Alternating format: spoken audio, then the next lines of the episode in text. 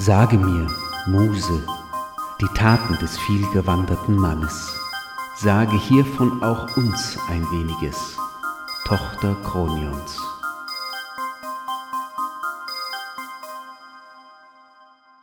Vom Twitter Explorer und dem Fringe. Dies ist der Titel der nun sechsten Ausgabe des Odysseus Podcasts. Mein Name ist Fabian Kühlein. In den letzten Folgen haben wir bereits viel über das europäische Projekt Odysseus gesprochen. Odysseus, das steht hier für Opinion Dynamics and Cultural Conflict in European Spaces. Zu Deutsch etwa Meinungsdynamiken und kulturelle Konflikte in europäischen Räumen. In all den Gesprächen ist ein Wort immer wieder aufgetaucht und ich habe immer versprochen, dass wir noch genauer darüber uns unterhalten wollen, nämlich ging es um den Twitter Explorer, ein Werkzeug, das es erlaubt, sich den Twitter-Stream grafisch anzeigen zu lassen, um damit eine andere Form der Analyse herzustellen. Im Gespräch heute also Armin Purnaki, der den Twitter Explorer programmiert hat.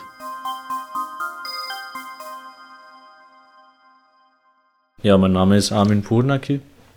Ich bin Masterstudent in Physik an der TU Berlin und gleichzeitig eben als studentische Hilfskraft angestellt am Max-Planck-Institut für Mathematik und Naturwissenschaften in Leipzig, wo ich eben Teil bin des Projekts Odysseus. Und ja, ich habe tatsächlich gestern meine letzte Prüfung abgelegt in theoretischer Physik. Das heißt, jetzt ab nächsten Monat bin ich dann als Doktorand an, an dem Institut in Leipzig auch angestellt und also so eine halbe Stelle zwischen Paris äh, und Leipzig. Ja, warte mal, jetzt sind es aber also. Du, du kommst aus Wien, hast du vorhin gesagt. Du, du studierst in Berlin, du arbeitest gerade als äh, und dann noch auch noch äh, also in Leipzig und dann auch noch Paris. Also herzlichen Glückwunsch, das ist Europa. Oder? Finde ich cool. Ja. Aber das ist ja, also das heißt, du lebst aber gerade in Berlin und. Nein, nein, ich bin in Leipzig. Also die Geschichte okay. ist die, dass ich, das, also der äh, Sven Barnisch, der ja auch Teil des Projekts ist, hat an unserem Institut, also am Institut für Theoretische Physik in Berlin, einen Vortrag gehalten über Opinion Dynamics. Das war vor circa zweieinhalb Jahren, glaube ich. Und den Vortrag hatte ich gehört und fand das spannend und ich hatte sowieso schon langsam geschaut, wo ich meine Masterarbeit machen möchte. Und habe dann meinen Betreuer damals von meiner Bachelorarbeit gefragt, weil der kannte Sven eben, ob, ob er den Kontakt vielleicht herstellen könnte. Und so bin ich eben über Sven dann quasi an, ans äh, MP in Leipzig gekommen. Da gab es das Odysseus-Projekt schon. Da gab es das Projekt schon, genau. Und, da, und ich hatte eben Sven dann gefragt, ob es möglich wäre, da im Rahmen des Projekts eine Masterarbeit zu machen ursprünglich war ich für, für ein paar Monate quasi so als Gast dann in Leipzig. Und dann hat das aber irgendwie so gut hingehaut, dass ich dann hier geblieben bin und, und quasi im, im, Rahmen des Projekts dann auch wirklich die Masterarbeit gemacht habe. Ja, also erstmal äh, herzlichen Glückwunsch für den Abschluss. Achso, ja, danke. Na gut, ich muss, ich muss jetzt noch warten. Ne? Also das Zeugnis muss noch kommen, aber ich glaube, jetzt sollte alles, alles soweit sein jetzt, ja. Gut, ab jetzt verdienst du doppelt so viel. Na, leider nicht. Aber aber es geht gleich weiter in eine, in eine Doktorandenschaft, oder wie heißt sowas? Genau, ja. ja. Und auch in Leipzig. Auch in Leipzig, genau. Das heißt, auch an einem Folgeprojekt, was da kommen wird, würde. Naja, also es ist jetzt, ist jetzt nicht mehr angekoppelt an das Odysseus-Projekt eben, also weil du ja schon meinst, ne, dass, weil, das, weil das jetzt ausläuft auch. Mhm. Aber es geht um ähnliche Themen auf jeden Fall. Also was ich mir in der Masterarbeit angeschaut habe, da ging es in erster Linie um stark verbundene Gruppen in Netzwerken, also so Cluster, die wir dann eben auch in, in zum Beispiel so Twitter-Netzwerken betrachten und wie man diese Gruppen eben sinnvoll finden kann und wie man Opinion Dynamics Modelle benutzen kann, also sozusagen Meinungsdynamik auf Netzwerken, um dann Gruppen ähnlicher Meinung zu detektieren. Und was, was wir uns quasi da noch nicht so genau angeschaut haben, wenn wir jetzt zum Beispiel auch Twitter-Netzwerke betrachten, oder generell uns dafür interessieren, wie über bestimmte Themen diskutiert wird. Also nicht nur die Akteure, wie die miteinander interagieren, sondern auch worüber sie reden. Also der Diskurs beinhaltet ja, wenn man das ganz grob so sagen will, so ein interaktives Element oder so eine Interaktion und auf der anderen Seite aber eben auch die Semantik der, des Diskurses. Und diese Verbindung oder beziehungsweise jetzt mehr auch die Semantik möchte ich mal jetzt in der, in der Doktorarbeit genauer anschauen. Also was wird wirklich gesagt? Genau, was wird gesagt, wer redet genau wie über etwas. Ja. Ähm, und genau, also quasi diese, diesen Teil mit eben mathematischen Modellen für Sprache und da sich das ein bisschen genauer anzuschauen. Das würde mich interessieren. Wie, wie kommt man als also das habe ich, glaube ich, Felix, das habe ich auch Sven, das habe ich, glaube ich, auch Eckehard, alle, alle schon gefragt, aber ich habe es, ich möchte es dich auch nochmal fragen. Wie kommt man als Physiker dazu? Weil also für meine laienideologische äh, Vorstellung ist ein Physiker, der macht nicht Opinion Dynamics erstmal. Das äh, war irgendwas, das ist mir völlig neu, äh, dass mhm. das ein Arbeitsfeld für einen Physiker wäre. Wie bist du da hingekommen? Also war das jetzt nur der Vortrag von Sven oder gab es da generell schon Anknüpfungspunkte? ich glaube, das hat schon auch, also zum Beispiel diese, diese Modelle für Opinion Dynamics, die kommen ja ursprünglich aus äh, Modellen, die es in der Physik schon gab. Also zum Beispiel das Ising-Modell für, für Magnetismus. Das ist ja ein Modell für, von zum Beispiel, das kann man sehr leicht ummünzen auf ein Modell von zwei Meinungen auf ah, ja. unterschiedlichen Topologien.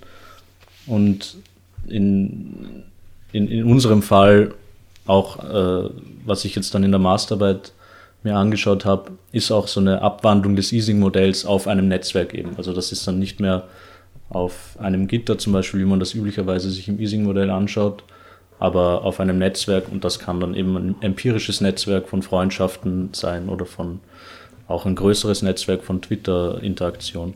Und das heißt, es gibt, glaube ich, also diese Kultur irgendwie in der Physik zu versuchen, äh, komplexe Mechanismen irgendwie herunterzubrechen auf Modelle, oder beziehungsweise Modelle zu, zu entwickeln, die eben komplexe Mechanismen in, in der Natur oder jetzt auch in der Gesellschaft abbilden können. Und das ist insofern, glaube ich, dann gar nicht so ein unnatürlicher Schritt als Physiker, sich dann das halt anzuwenden auf alle möglichen Sachen. Bist du selber Twitter-Nutzer und soziale Medien oder jetzt gerade nicht mehr, weil du dich jetzt so auch beruflich sozusagen so viel damit beschäftigst? Ach so, naja, ich weiß, also ich bin nicht so, so ein großer Nutzer, muss ich ehrlich sagen. Also ich bin da auch vielleicht ein bisschen altmodisch teilweise. Also Twitter habe ich jetzt angefangen zu benutzen, als ich nach Leipzig gekommen bin zum Projekt, wenn ich ehrlich mhm. bin. Also da habe ich mich zum ersten Mal mehr damit beschäftigt und halt selber einen Account gemacht. Und also ich meine, man muss halt natürlich auch wissen, worüber man spricht. Ne? Also einfach, das ja. ist, finde ich schon auch wichtig, dass man da, dass man da selber zumindest die Plattform auch bis zu einem gewissen Grad verstanden hat. Aber sonst bin ich eigentlich kein großer Social Media Experte, würde ich sagen. Und wenn du und wenn du dann Twitter benutzt, schwingt dann, also ich, man kennt es ja nur, also bei mir ist es jetzt zum Beispiel, ich weiß, wie Hörspiele funktionieren. Es ist ganz schwierig, ein Hörspiel noch einfach nur genießend zu hören oder Leute, die Filme machen oder Filmkritiker, die dann Schwierigkeiten haben, einfach mal ins Kino zu gehen. Kannst du einfach so noch Twitter nutzen oder hängt dann die ganze Forschung immer gleich mit hinten dran? Ja, ich muss sagen, dafür benutze ich Twitter, glaube ich, fast zu selten, um mir darüber so viel Gedanken zu machen. Für so Wissenschaftler ist ja Twitter echt so ein bisschen, also das ist ein ganz eigenes Twitter, habe ich das Gefühl. Ich, ich glaube auch, dass es wirklich so mehrere Sphären gibt, wo, wo Twitter dann auch ganz anders verwendet wird. Und bei den Leuten, denen ich folge oder die mir folgen, das ist, ein ganz eigene, also das ist so ein bisschen so eine Mischung aus Jobbörse, und so Selbstvermarktung von, wo die Leute eben ihre neuesten Publikationen eben auch äh, posten. Mhm. Das hat ganz wenig zu tun mit den Twitter-Netzwerken, die wir uns dann im Projekt anschauen, habe ich das Gefühl. Also ich folge auch nicht so viel politischen Akteuren jetzt. Äh, ja. Okay, das ist schon eine Teilantwort, was ich jetzt noch fragen wollte. Was, wie würdest du die Twitter-Sphäre, um bei dem Wort mal zu bleiben, die mhm. ihr im Projekt beobachtet, definieren oder beschreiben? Was, was ist das für eine Sphäre? Ich glaube, dass das dass das eben ein, ein, eine zentrale Frage ist, die wir versuchen auch im Projekt zu beantworten und wo wir auch eben Methoden und Analysen ent entwickeln müssen, um diese Frage genauer beantworten zu können. Was wir zum Beispiel bei politisch aufgeladenen Themen sehen, wenn wir uns so Interaktionsnetzwerke auf Twitter anschauen, ist das einerseits der Content, der geteilt wird von Benutzern, dass man dabei bei, bei diesem Teilverhalten oder Retweet-Verhalten in den Netzwerken eine gewisse Polarisierung beobachten kann. Das bedeutet, dass Nutzer lieber das teilen, woran sie schon mehr oder weniger selbst glauben. Also dass man bestimmte Cluster dann finden kann, die möglicherweise auch Gruppierungen entsprechen, die man kennt, also vielleicht parteilichen Gruppierungen. Was wir aber dann dennoch beobachten, und das spricht auch ein bisschen gegen diese Echo-Chamber-Hypothese, die eben auch jetzt in den Medien oft verlautbart wird, dass das Verhalten bezüglich der direkten Nachrichten bzw. der Antworten auf einen Tweet sehr wohl gemischt ist. Also dass es da so eine, so eine Art Diskussion sehr wohl stattfindet zwischen den unterschiedlichen Meinungsgruppierungen. Weshalb es dann auch gar nicht so einfach ist, glaube ich, diese Sphäre so in polarisiert und nicht polarisiert einzuordnen. Ja, also es ist auf jeden Fall, es ist eine schwierige Frage, glaube ich. Ja. Ein Werkzeug, was du ja. entwickelt, mit oder mitentwickelt hast oder sogar entwickelt hast, nämlich der schon oft angesprochene, hier mhm. in diesem Podcast angesprochene Twitter Explorer. Der es ja genau ja. ermöglicht, sich detaillierter anzuschauen, wer mit wem spricht, richtig? Mhm. Kannst du diesen ja schon fast legendären Twitter Explorer, von dem wir schon häufiger hier gesprochen haben, kannst du mir den beschreiben? Gerne, ja. Wie funktioniert der? Was machst du da? Ja, also ich glaube, legendär ist ein bisschen zu viel des, des Ruhmes. Aber ich kann ja vielleicht kurz auch sagen, wie das entstanden ist. Ähm, ja, gerne. Diese Methode, sich, sich sozusagen Twitter oder beziehungsweise Themen auf Twitter anhand von Netzwerken anzuschauen, ist ja etwas, was schon, was schon lange gemacht wird. Und wir hatten eben, als wir, als ich zum Projekt dazugekommen bin, war eben meine Aufgabe am Anfang und eben auch im Rahmen von, von einer möglichen Masterarbeit, da an diesen sogenannten Community Detection Methoden zu arbeiten und sich da auch ein bisschen genauer einzulesen. Also das sind eben genau diese Methoden, von denen ich am Anfang auch ein bisschen erzählt hatte, um diese, diese Meinungscluster in solchen Twitter-Netzwerken dann auch zu finden. Und dann hatten wir halt immer wieder auch in unseren Meetings dann Diskussionen, wo jemand dann vielleicht neue Daten gesammelt hat und sich dann angeschaut hat, okay, wer sind denn da jetzt auch die Hauptakteure der Debatte und wie stehen die zueinander in Zusammenhängen. Und immer wieder hatten wir dann das Problem, dass die Werkzeuge, die vorhanden waren, es uns nicht sozusagen nicht reibungsfrei erlaubt haben, einerseits diesen weiteren Blick oder diesen höheren, auf Englisch haben wir das immer Bird Eyes View genannt, der uns quasi diese strukturelle Ebene anhand des Netzwerkes der Debatte zeigt also das zu kombinieren mit dem direkten Blick auf den Inhalt und den direkten Blick auf, auf die Tweets, die dieses Netzwerk generieren. Weil die meisten äh, Tools, die es eben gibt, halt entweder für das eine oder für das andere gedacht sind, beziehungsweise äh, die Netzwerktools eben also Netzwerke generieren und um den Content zu lesen, muss man dann eben halt äh, direkt auf Twitter gehen. Mhm. Und das zu kombinieren war dann, weiß nicht mehr ganz genau, wie wir da dazu gekommen sind, aber wir hatten dann eben den Plan, dass, also dass das schön wäre oder dass wir das gerne hätten fürs Projekt. Und dann habe ich mich da dran gesetzt und eben dann in gemeinsamen Austausch mit Felix, Sven und Eckehard ist dann dieses Tool entstanden. Also dass man äh, zunächst mal einfach die, die Usernames und dann mit einem Klick auf das Profil kommt. Also das war sozusagen, glaube ich, der erste Schritt. Und dann ist es immer mehr eben zu so einem zu so einer Art All-in-One-Tool geworden, die es dann eben auch erlaubt, gleich die Daten zu sammeln. Also das, das ist dann sozusagen aus, aus so einem, aus so einer Art interner oder, oder internen Vereinfachung von unseren Abläufen ist dann irgendwie so, eine, so ein Projekt entstanden, wo wir dann auch das Ziel hatten, ein Werkzeug zu bauen, das nicht nur eben für Netzwerktheoretiker eben benutzbar ist, sondern wirklich auch für Nutzer, die jetzt nicht unbedingt Programmiererfahrung haben oder die mhm. eben also aus den Sozialwissenschaften zum Beispiel kommen, mit denen wir ja auch in reger Interaktion stehen, wo wir auch genau wissen, dass viele unserer Werkzeuge oder viele unserer Methoden ganz spannend wären für diese Community, aber halt oft auch nicht verwendet wird, weil einfach diese Schwelle zu hoch ist, äh, die, also, oder beziehungsweise halt der Programmieraufwand einfach ja. Wirst du den veröffentlichen oder ist der veröffentlicht, der Twitter Explorer? Der Twitter Explorer ist, ist, ist schon, schon seit, glaube ich, März letzten Jahres. Also vor, vor Corona. Wie kommt man da dran an den Twitter Explorer, falls jetzt ein Zuhörer sagt, oh, das möchte ich ausprobieren von diesem Twitter Explorer, von dem wir so viel gehört haben? Was man vielleicht betonen sollte, ist, das Tool ist Open Source. Das heißt, der, der Code ist auch frei verfügbar. Und die Idee ist auch, dass man dieses Werkzeug auch äh, frei verfügbar macht und vor allem so modular baut, dass auch andere Leute, die jetzt Interesse haben, daran mitzuentwickeln, auch gerne äh, etwas dazu beitragen können. Also wenn zum Beispiel jetzt äh, irgendjemand eine neue Methode entwickelt hat, um eben so Communities zu detektieren oder vielleicht eine tolle Idee hat, wie man irgendwie bestimmten Content noch, noch einbauen sollte, den es auf Twitter auch noch gibt, dann ist das auf jeden Fall möglich, da quasi auf GitHub sich da einzuklinken und auch mitzuarbeiten. Und ansonsten ist das also auf twitterexplorer.org kann man das Tool testen und runterladen und auf Windows, Mac oder Linux installieren.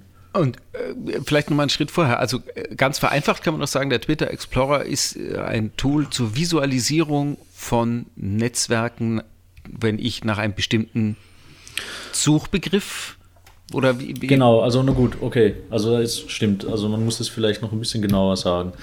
Also der Twitter Explorer ist in erster Linie für, für Benutzer bisher in erster Linie für Benutzer gedacht, die einen Zugang zur Twitter API haben. Also die API ist sozusagen die Schnittstelle, um den Twitter-Stream genau. auszulesen, oder? Genau, genau. Mhm. Das, ist, das ist die Schnittstelle, um, um quasi automatisiert Tweets zu sammeln. Mhm. Darum geht es. Also man kann noch andere Sachen auch machen damit, aber das ist in erster Linie das, was im Twitter Explorer verwendet wird. Und der erlaubt es einem dann auch quasi über so eine grafische Oberfläche Tweets zu sammeln. Also man muss dann auch nicht mehr selber irgendwie in irgendeiner Programmiersprache diese ganzen API-Anbindungen sich zusammenschreiben, sondern man lädt den Twitter Explorer runter und kann dann direkt in die letzten sieben Tage von Twitter äh, nach einem bestimmten Keyword oder nach bestimmten Benutzern suchen. Mhm. Und in dem nächsten Schritt des Interfaces äh, kann man dann verschiedene Netzwerke erstellen, eben diese Retweet-Netzwerke oder was wir jetzt semantische Netzwerke nennen, das sind eben Netzwerke von Hashtags, wo, wo jeder Knoten ein Hashtag ist und die sind verbunden, wenn sie in denselben Tweet vorkommen. Das kann dann so einen, so einen kleinen Überblick über die, über die großen Themen von, von einem bestimmten Datensatz geben.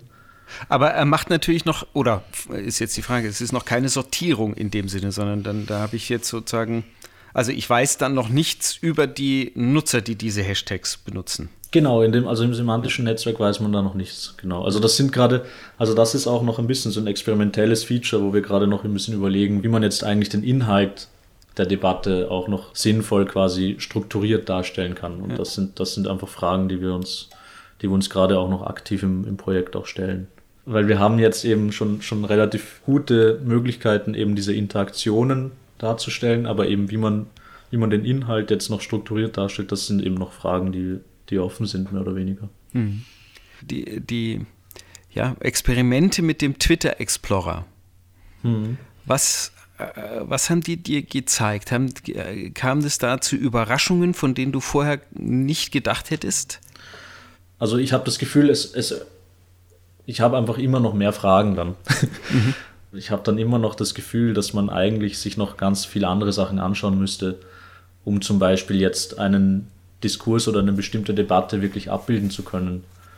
Und wir schauen uns ja jetzt in erster Linie auch Twitter an, weil wir da jetzt auch dieses Tool haben und weil da ja auch quasi die Datenanbindung relativ problemlos funktioniert.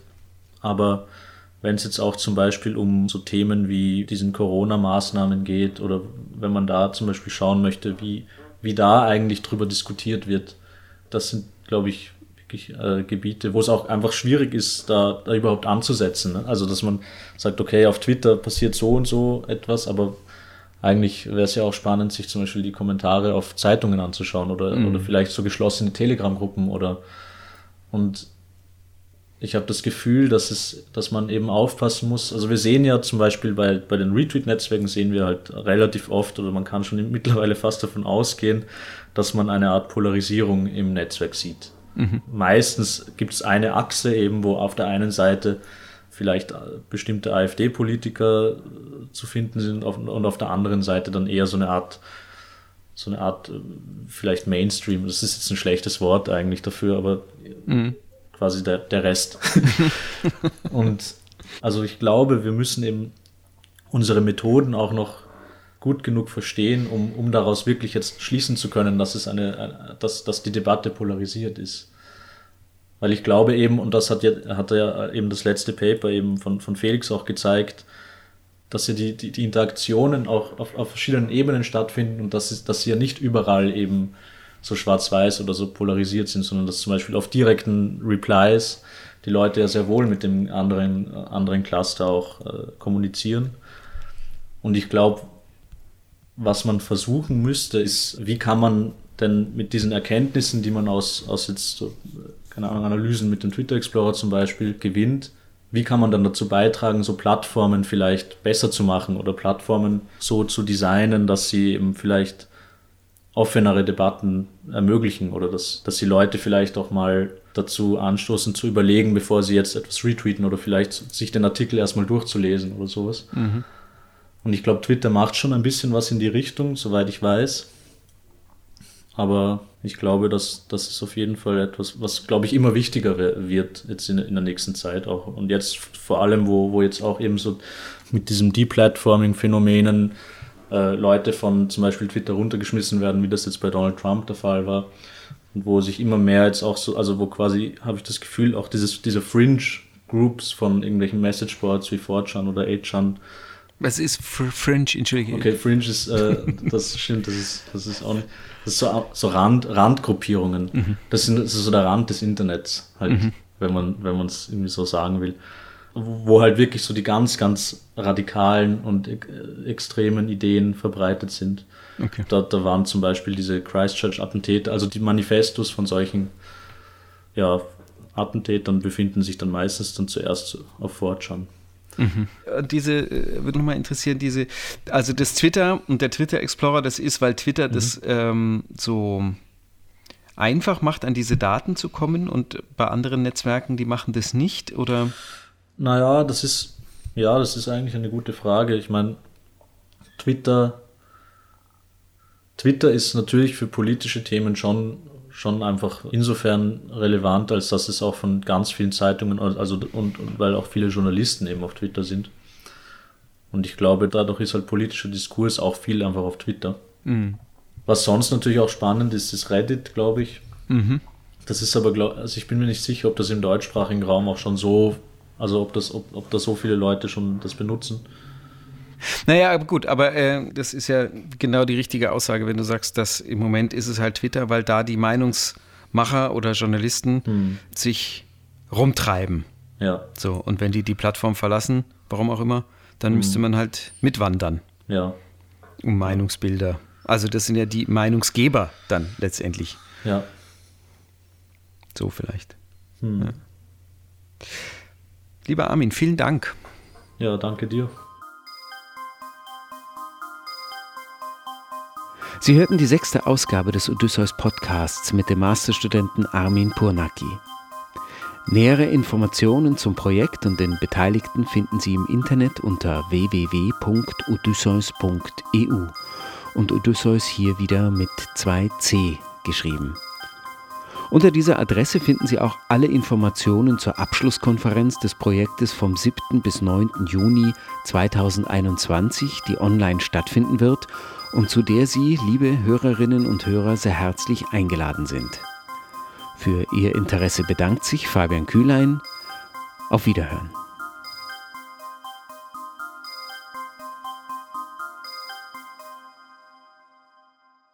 Der Odysseus Podcast ist eine Produktion des Max Planck Instituts für Mathematik in den Naturwissenschaften in Leipzig 2021.